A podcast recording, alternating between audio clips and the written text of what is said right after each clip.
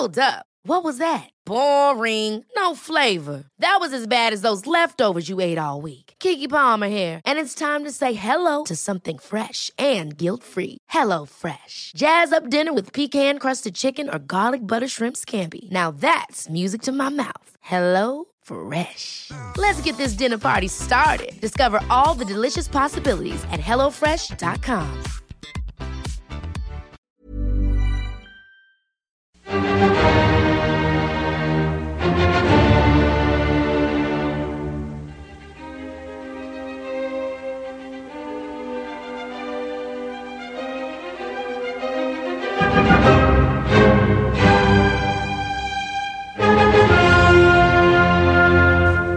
No hay fragmento sinfónico más conocido en el mundo que el comienzo de la Quinta Sinfonía. Estoy segura que si Beethoven viviera en nuestros tiempos, se hubiera vuelto millonario solo por la cantidad de veces que esas cuatro notas se utilizan en una infinidad de arreglos musicales.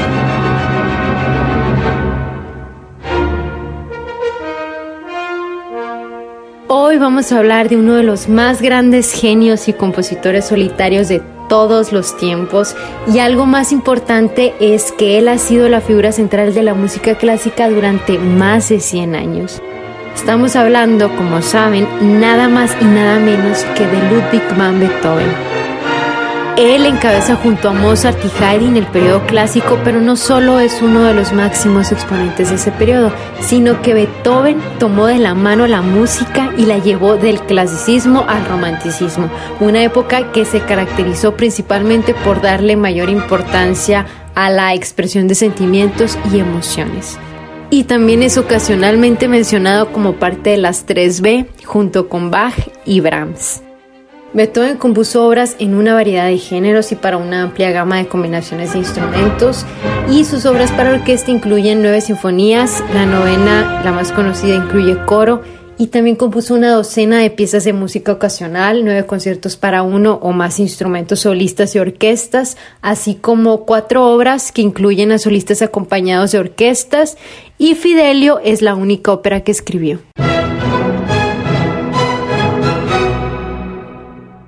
Esta ópera fue creada en una etapa importante para Beethoven, en un periodo lleno de cambios estilísticos que lo llevaron de la transición del periodo clásico a lo que se convertiría en el romanticismo.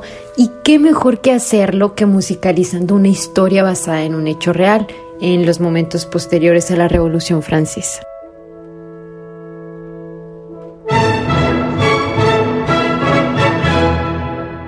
La trama de la ópera cuenta cómo Leonora, disfrazada como un guardia de la prisión llamado Fidelio, rescata a su marido Florestán de la condena de muerte por razones políticas.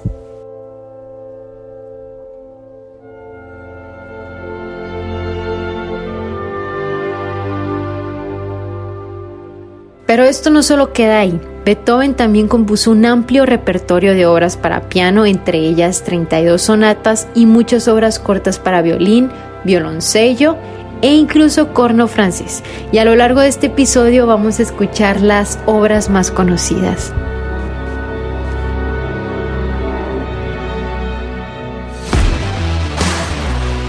Queremos que mucha gente crezca inspirándose en las ideas que compartimos.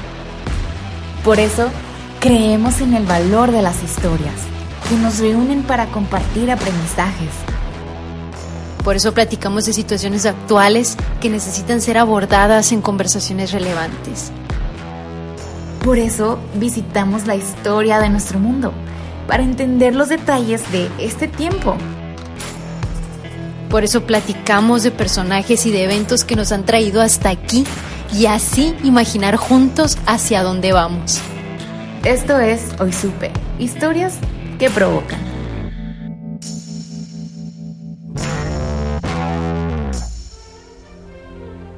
Ludwig van Beethoven nació en Bonn, en Alemania, en la supuesta fecha del 16 de diciembre de 1770.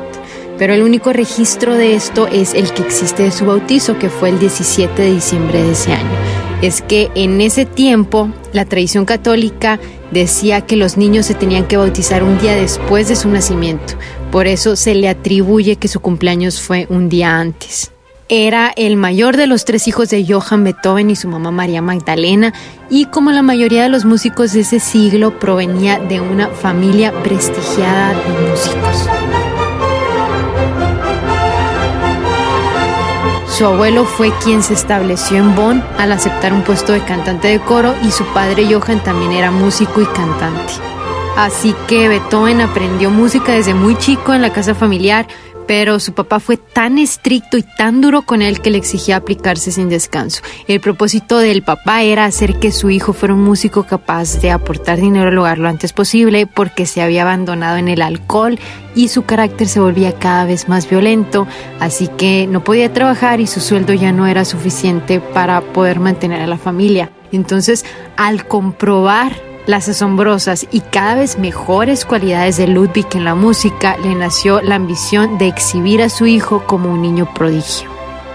Y es que 15 años antes de ese tiempo, el maestro de la capilla del príncipe arzobispo de Salzburgo, que fue Leopoldo Mozart, había cosechado, como lo escucharon en el episodio de Mozart, grandes éxitos y honores presentando a su pequeño hijo Wolfgang Amadeus, quien ya era famoso en las principales capitales de Europa y toda Alemania desde su niñez. Y al ver este ejemplo, el papá de Beethoven no dudaba en hacer lo mismo con su hijo. Él quería lucrar a como dé lugar con el talento de Ludwig. Por eso fue formado en una academia de músicos y dio su primer concierto a los siete años, pero realmente su éxito empezó a cosechar frutos a partir de su adolescencia. Y con solo 11 años, Ludwig van Beethoven estrenó su primera composición, que eran las nueve variaciones sobre una marcha de Ernest Christoph Ressler. De él se decía que podría ser el próximo Mozart. Gracias a su maestro de ese tiempo, el joven Beethoven fue contratado en la corte del príncipe de la colonia y en ese puesto tuvo la oportunidad de aprender de los mejores músicos y además de codearse con la élite alemana. A los 16 años, Beethoven visitó por primera vez la ciudad de Viena cuando Mozart ya era un consumado y reconocido músico y compositor, y fue ahí en 1787 cuando los dos grandes genios se conocen. Según la creencia popular, Mozart advirtió del increíble talento del joven alemán, aunque no hay documentos que lo afirmen. En este tiempo, Ludwig tomó las riendas de la familia y se convirtió en el principal sustento económico de sus dos hermanos pequeños. Durante cinco años dio clases de piano y tocó en una orquesta de Bonn. En los años de 1790 la música ocupaba un lugar cada vez más creciente en la aristocracia vianesa y entonces en esos años Beethoven decide irse a Viena con un solo objetivo, convertirse a como de lugar en un compositor único y distinto a los que había habido hasta entonces. Y en esos años tenía la finalidad de estudiar con Joseph Haydn, pero a pesar de mantener una relación cordial y de llevar bien las lecciones, la relación entre ellos se comenzó a agrietar y se empezaba a notar ya el característico, difícil y mal humor y carácter de Beethoven. Según los relatos, todo sucedió al momento en que Beethoven, al querer presentar una de sus primeras composiciones, que fue Tríos para piano, Haydn le sugiere que incluya la frase alumno de Haydn debajo de su nombre para poder obtener ventaja de la considerable fama que Haydn ya gozaba en ese tiempo. En general, hay una fuerte evidencia de la buena voluntad de Haydn para proponerle esto e incluso lo quería llevar a sus viajes a Londres. Pero Beethoven, al parecer, lo tomó de muy mala manera y se enfureció tanto que dijo que aunque había recibido instrucciones de Haydn, él nunca había aprendido nada de él. Y a pesar de ello mantuvieron una buena relación y la alta y buena reputación con la que ya contaba Haydn hizo ver a Beethoven como el malo de la historia. Pero Haydn siempre ensalzó y admiró al que fuera su alumno en un corto tiempo. Y bueno, en sus últimos años Beethoven también parece que se arrepintió y se refería a Haydn con términos de admiración y reverencia, siempre considerándolo al mismo nivel que Mozart y Bach. Con solo ese caso nos podemos dar cuenta que Beethoven tenía un temperamento altivo, impulsivo e impetuoso, así como lo fue su música. A la gente le gustaba observarlo y escucharlo mientras ejecutaba sus apasionadas composiciones para piano. La gente lo gozaba, pero detrás del escenario no fue un hombre fácil. Ocasionalmente tenía diferencias y pleitos con la gente que lo rodeaba. Fue el estereotipo de genio con una increíble inteligencia, de muy difícil trato a pesar de sus también increíbles habilidades y talento. Y en 1800 el éxito musical de Beethoven no dejaba de aumentar. Ahí fue cuando estrenó su primera sinfonía en un recital de Viena y se ganó el respeto y la admiración de toda la sociedad. Este evento fue el que le dio renombre a nivel internacional. Pero en ese año también los primeros síntomas de su sordera estaban apareciendo. El problema de la audición de Beethoven marcó un giro enorme en su vida. Su creciente sordera lo comenzaba a atormentar pero de igual forma siguió tocando como pianista para la nobleza hasta en 1802 que tuvo que admitir su cruda realidad. Su enfermedad ya era permanente y progresiva. Su desesperanza fue tan grande que hasta consideró en quitarse la vida. A partir de esto, por obvias razones, su carrera como virtuoso fue comprometida y aunque se volvió totalmente sordo a partir de 1819, su interpretación se fue perdiendo. Siguió apareciendo en público de manera ocasional, pero ante todo se dedicaba a componer. Pasó mucho tiempo en el campo componiendo en las afueras de Viena, donde daba grandes paseos inspiradores para sus obras, anotando en un cuaderno todas sus ideas. Esos cuadernos demostraron que sus grandes creaciones partieron de ideas simples que supo fructificar o trabajar en varias obras a la vez sin apresurarse en terminarlos. Por ejemplo, los borradores de la Quinta Sinfonía fueron escritos en 1804 y la completó hasta 1808. Así que él conservaba todos sus borradores y cuadernos con la finalidad de explotarlos más adelante en nuevas composiciones. Y este célebre músico y compositor dejó atrás una etapa en la que sus composiciones estaban influenciadas por Mozart y Haydn y en esta nueva etapa dio muestras de madurez artística con un estilo más identificable. En este periodo se destacan entre sus obras más conocidas la sonata para piano número 8 o también conocida coloquialmente como patética.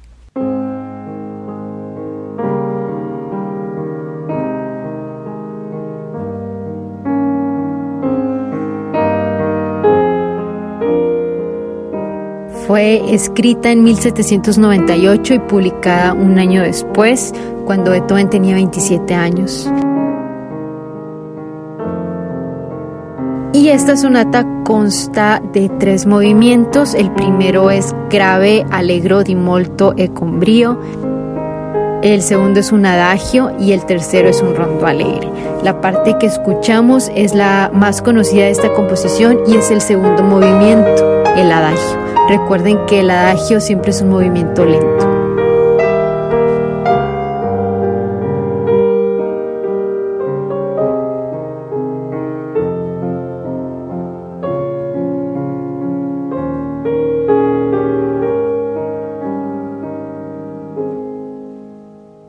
Otra gran obra es la sonata para piano número 14.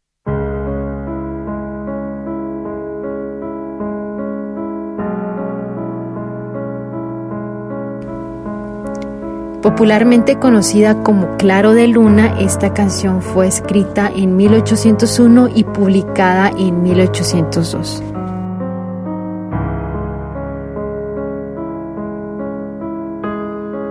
Es una de las obras más famosas del autor. Esta canción Beethoven la dedicó a Giulietta Guicciardini, una alumna suya de 17 años y de quien se decía que estaba enamorado. Se trataba de la hija de un conde que inmediatamente se opuso a la relación. Y Julieta terminó casándose con un conde. Beethoven sufrió amargamente esa ruptura. Esta sonata consta de tres movimientos. El primero es un adagio sostenuto, que es la parte más conocida y la que escuchamos. Es una melodía en forma de lamento y se reproduce en su mayor parte con la mano derecha. El segundo movimiento es un alegreto y el tercero es un presto agitado.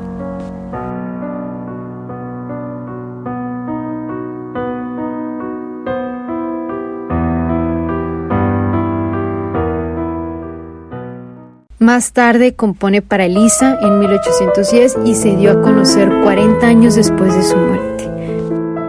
Como probablemente sucedió con muchas otras obras maestras que nunca fueron publicadas, para Elisa parecía estar destinada a formar parte de ese conjunto de obras olvidadas, pero fue descubierta por un musicólogo que encontró esta melodía entre los manuscritos de Teresa Malfari, una exalumna y amiga del compositor con quien aparentemente existió una propuesta de casamiento, pero tampoco se concretó y ella terminó casándose con otra persona. Según se sabe, ella tenía este manuscrito con una anotación firmada el 27 de abril que supuestamente decía para Elisa en recuerdo de Ludwig van Beethoven.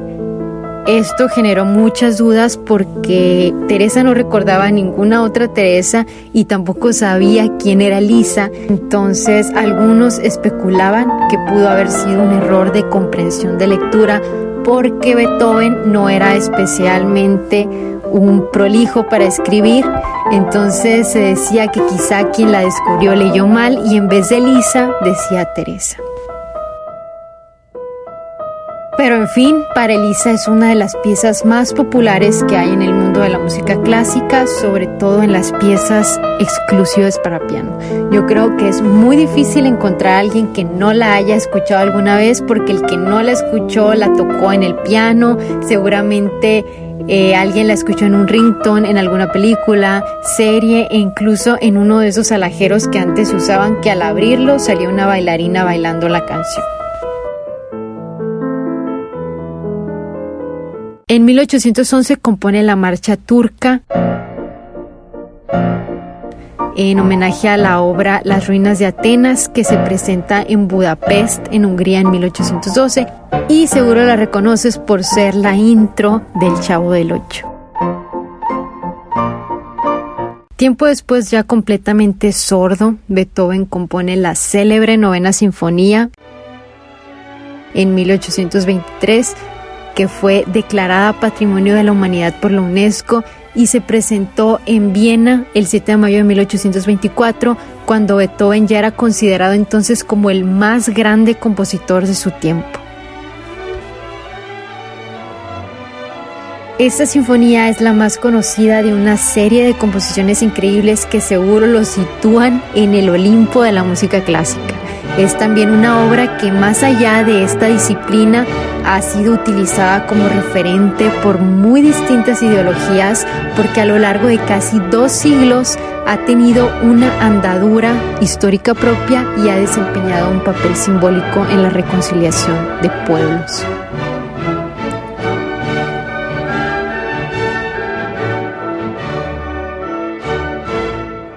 Se cree que a pesar de haber amasado una gran fortuna, los últimos años de Beethoven estuvieron marcados por una fuerte crisis económica.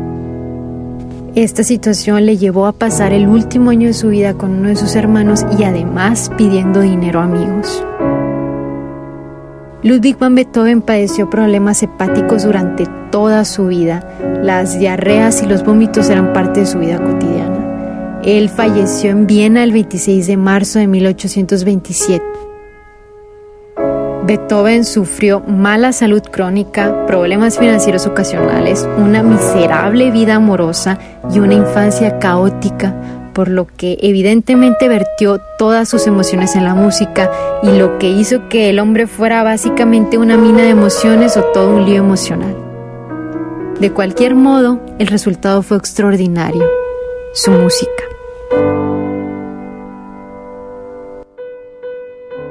Nunca se casó, pero tuvo muchas relaciones amorosas con mujeres a quien nunca habría podido tener, en particular a una dama misteriosa a quien le escribía cartas y la nombraba como su amada inmortal.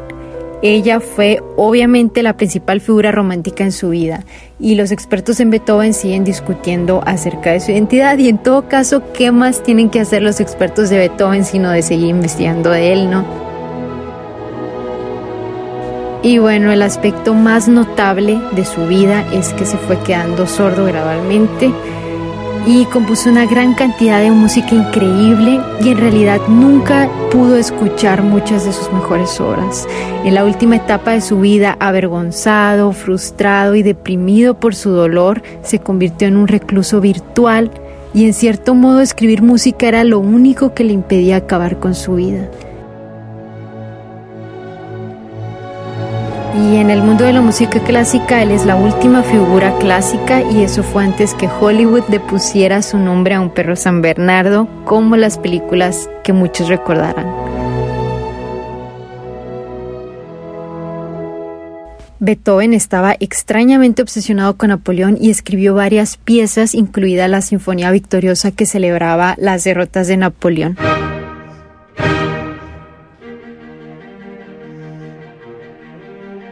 Muchas de estas piezas las escribió ya en el sótano de la casa de su hermano. En realidad era una relación de amor-odio la que tenía con Napoleón porque lo criticaba pero lo admiraba mucho a pesar de que bombardeó la ciudad donde vivía, Viena, y tuvo que buscar refugio, por eso terminó en el sótano de su hermano. Y la verdad es que Beethoven quiso componer una obra que reflejara toda la grandeza de la época que estaba viviendo y pensó en dedicarla al hombre más famoso de sus años, Napoleón Bonaparte,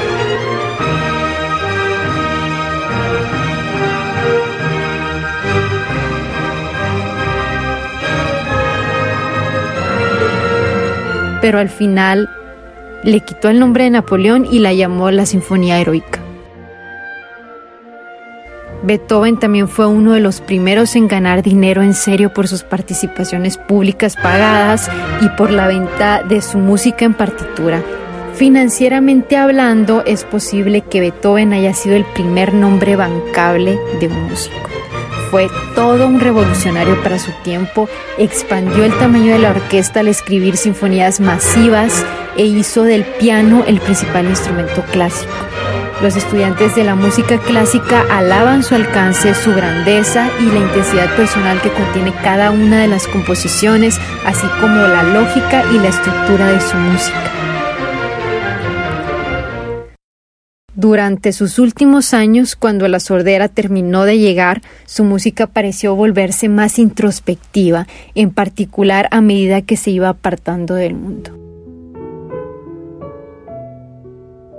Fácilmente Beethoven fue uno de los compositores con mayor influencia en la historia y dejó su sello en la música de Schubert, Mendelssohn, Wagner, Brahms y Mahler. Ni siquiera Mozart influyó tanto en la fama de la música clásica como lo hizo Beethoven. Su música marcó el estándar de la expresividad, además que logró el triunfo artístico sobre su adversidad. Y esa es de las lecciones más grandes que nos deja Beethoven. Él sigue siendo el más popular y el más interpretado de todos los grandes compositores clásicos, con ya casi 200 años después de su muerte. Y como conclusión yo creo que entender la vida de este gran genio y compositor musical nos enseña cómo una vida llena de talentos, habilidades y creación no está exenta de vivir grandes adversidades, dificultades y crisis personales y de cómo una persona puede llegar a crear cosas extraordinarias como maravillosos conjuntos de sonidos y timbres musicales cuando vive una vida de silencio, atormentada y aislamiento. Pero sobre todo de ver la gran paradoja de que un genio musical siga componiendo sin capacidad auditiva. Beethoven nos enseña que la discapacidad no está peleada con el talento ni la creación.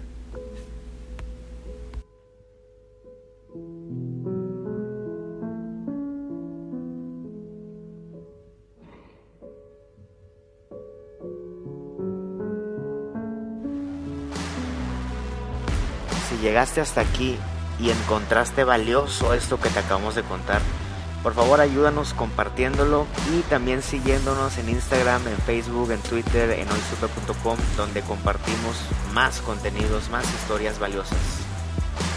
Esto es Hoy Supe. Platicamos de todo lo que nos hace crecer.